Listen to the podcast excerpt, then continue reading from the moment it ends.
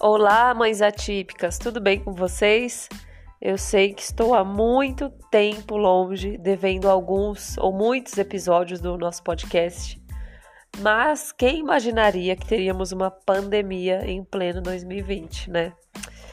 É, muitos planejamentos foram por água abaixo e o meu podcast quase se afogou.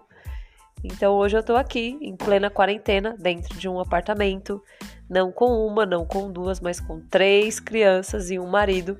Eu tô nesse momento na sala do meu apartamento gravando esse episódio, então não se espantem se vocês ouvirem alguém me chamando, gritando, brigando ou dizendo: "Mãe, vem me limpar", tá?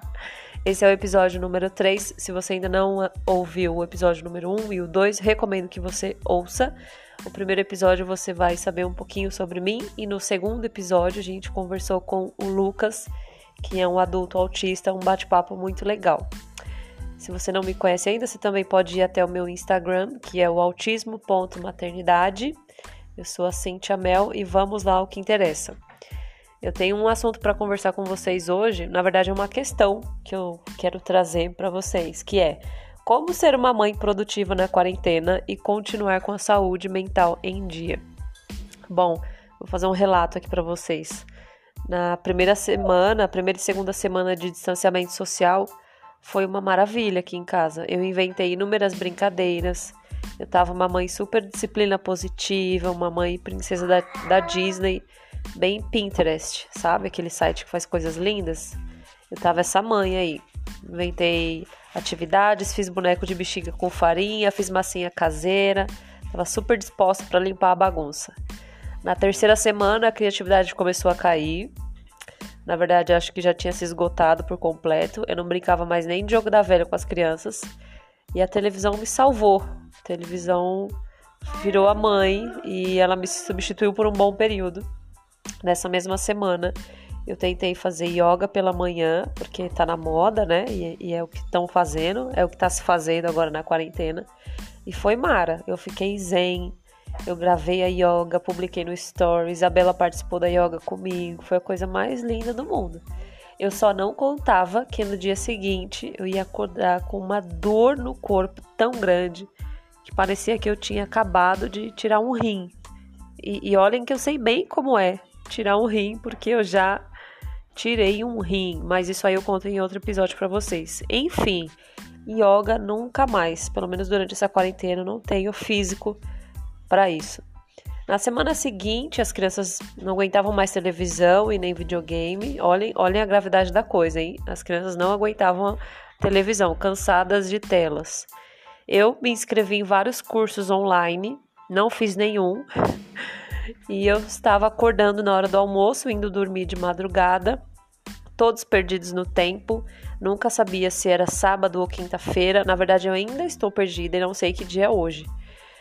Por fim, eu não sei qual, semana, qual, qual semana estamos nesse momento de, de quarentena, qual é o número de semanas.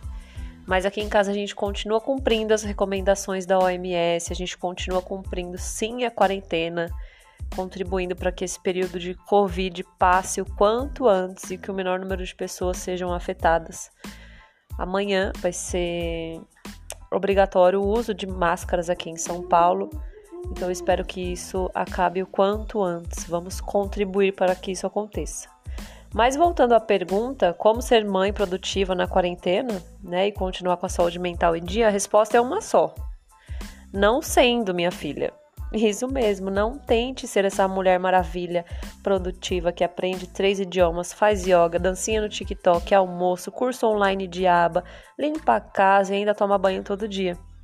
Isso é surreal.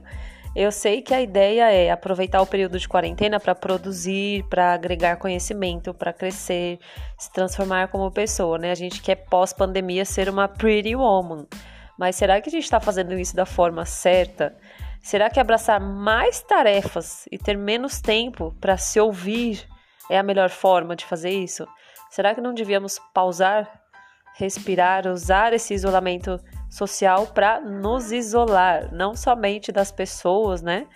Mas de tarefas e de padrões pré-estabelecidos, sei lá por quem, nas redes sociais, dizendo que a gente tem que ser produtiva, que tem que fazer curso online, tem que fazer yoga, tem que fazer isso, tem que fazer aquilo. Agora anota o que eu vou te dizer. As melhores transformações acontecem de dentro para fora. Então tenha bom senso com você mesma, vá com calma. Eu vou citar aqui para vocês um texto que eu escrevi no meu Instagram essa semana que cabe bem aqui com, com esse papo que eu tô tendo com vocês. Vamos lá.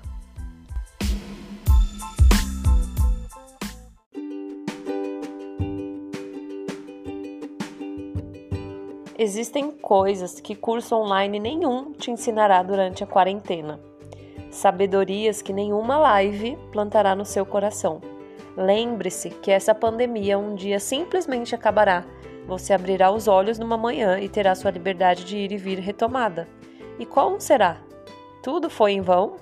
Tudo volta como antes? Será mesmo que só estamos presas em nossas casas esperando o momento em que as portas se abram para voltarmos à correria de cada dia sem olhar para si? Antes de qualquer conhecimento social, científico ou profissional, busque conhecer-se. De coração, espero que esse momento nos molde, verdadeiramente nos transforme, nos faça dóceis e mais humanas. É com esse texto que eu me despeço de vocês e espero todas no episódio 4 que vai sair na próxima semana.